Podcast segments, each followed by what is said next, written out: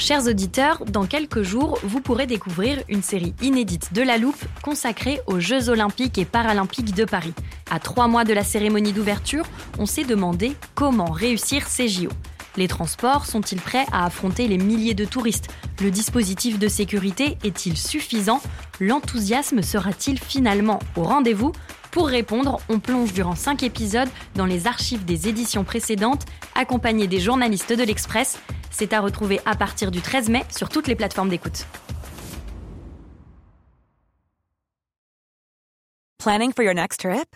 Elevate your travel style with Quince. Quince has all the jet setting essentials you'll want for your next getaway, like European linen, premium luggage options, buttery soft Italian leather bags, and so much more. And is all priced at 50 to 80% less than similar brands. Plus, Quince only works with factories that use safe and ethical manufacturing practices. Pack your bags with high-quality essentials you'll be wearing for vacations to come with Quince. Go to quince.com slash pack for free shipping and 365-day returns.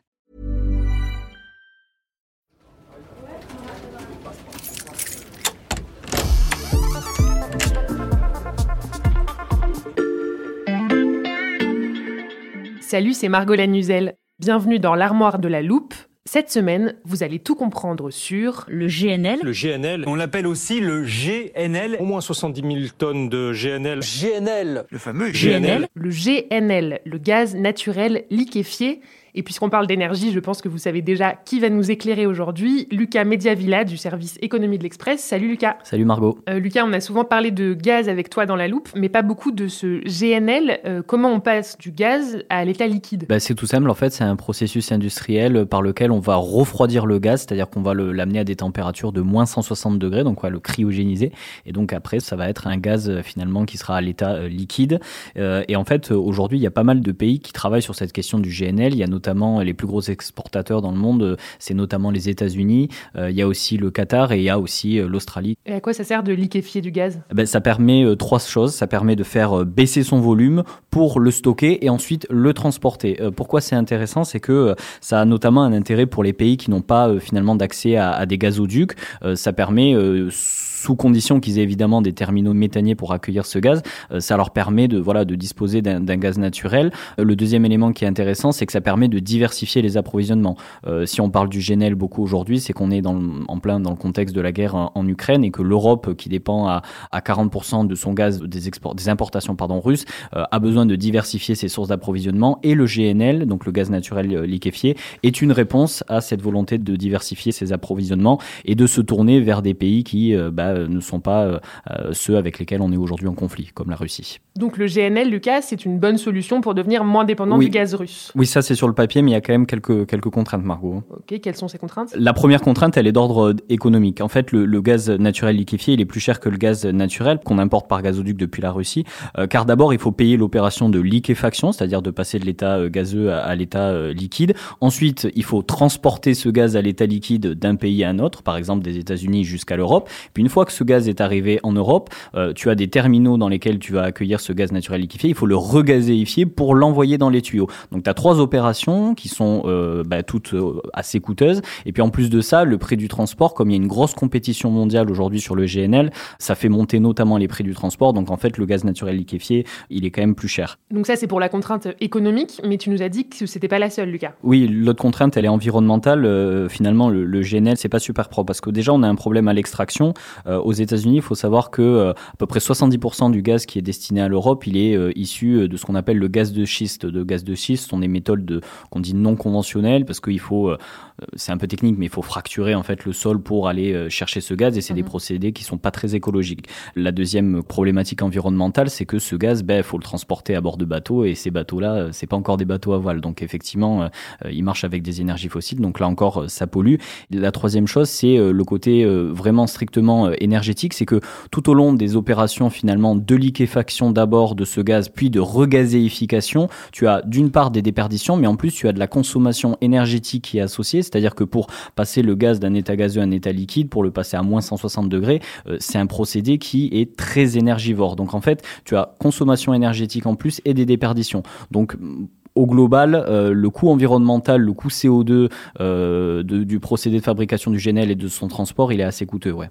Ok, et est-ce qu'une fois que ce gaz est liquéfié, même si on a compris qu'il allait nous coûter plus cher et polluer plus, euh, est-ce qu'on est prêt à le déployer en Europe? C'est ce que l'Europe aujourd'hui cherche à faire, donc c'est sa botte secrète pour se passer du gaz russe, ça serait d'utiliser massivement du, du, GNL.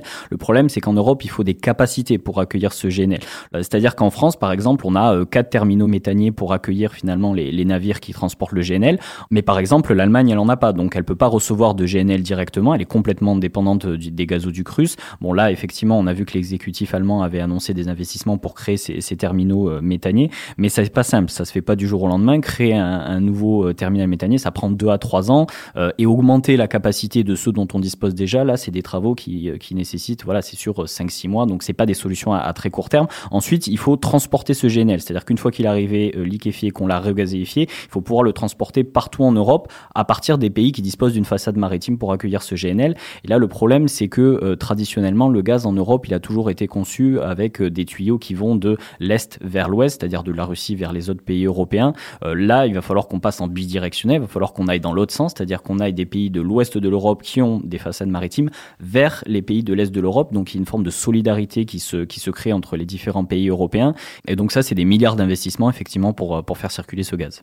On n'a donc pas fini de parler du gaz naturel liquéfié, y compris dans la loupe. Merci Lucas. À bientôt. Voilà, je peux refermer l'armoire. Maintenant, vous êtes capable d'expliquer ce qu'est le GNL.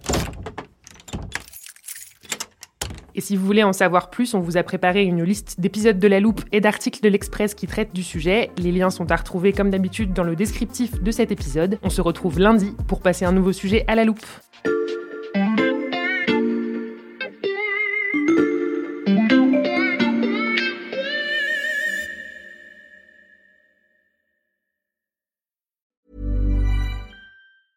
Small details are big surfaces. Tight corners are odd shapes. Flat, rounded, textured, or tall. Whatever your next project, there's a spray paint pattern that's just right. Because Rust new Custom Spray 5 in 1 gives you control with five different spray patterns.